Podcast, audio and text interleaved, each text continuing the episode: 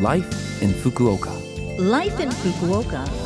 Life in Fukuoka. This program is brought to you by Fukuoka City. Good morning to all of you. I'm DJ Colleen, and you're listening to Life in Fukuoka this autumn morning. Life in Fukuoka is a short program to give you information on how to live more comfortably in Fukuoka City, as well as share lifestyle tips and ideas on where to go when you head out. So, for all of that in English, tune in every Monday morning with me, Colleen. Life, Life in Fukuoka. Fukuoka. So, today I want to introduce you to Nijushi Sekki, the 24 seasonal divisions of the year, based on the old traditional calendar that was used in Japan. One of them is called Ritto, which means the start of winter. Every year, this day falls on the 7th or 8th of November, and this year it was on Saturday, the 7th of this month.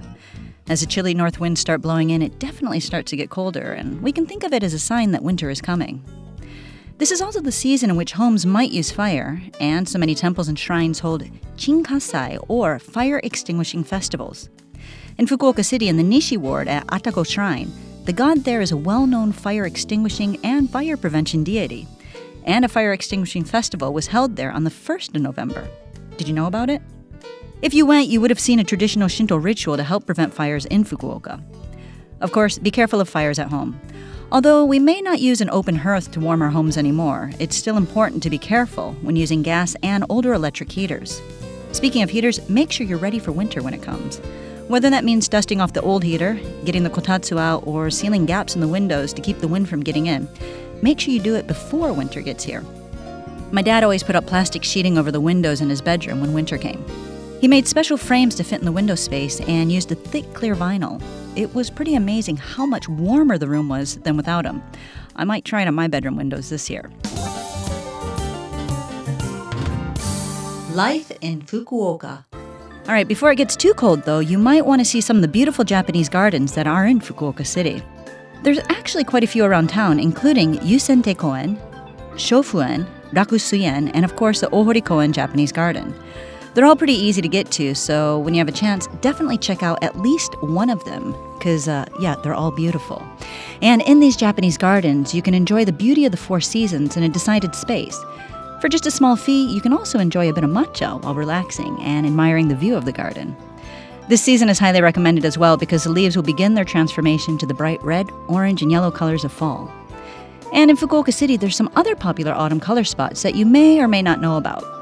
Around the Fukuoka City Museum, Aburayama Citizens Forest, Momiji Hachimangu Shrine, as well as a number of other places, you'll be able to see wonderful autumn foliage from November to December. Of course, as you enjoy the splendor of autumn in Fukuoka City, don't forget to take measures to prevent the spread of COVID 19.